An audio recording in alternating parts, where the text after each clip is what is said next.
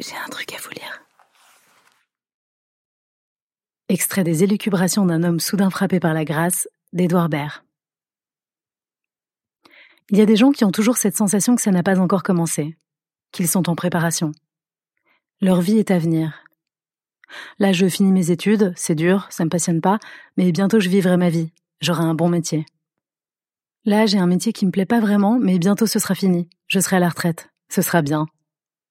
Là, je suis à la retraite, je me fais chier, je travaille plus, mais j'ai repéré un cimetière qui a l'air génial. Quand est-ce qu'on peut dire je suis dans ma vie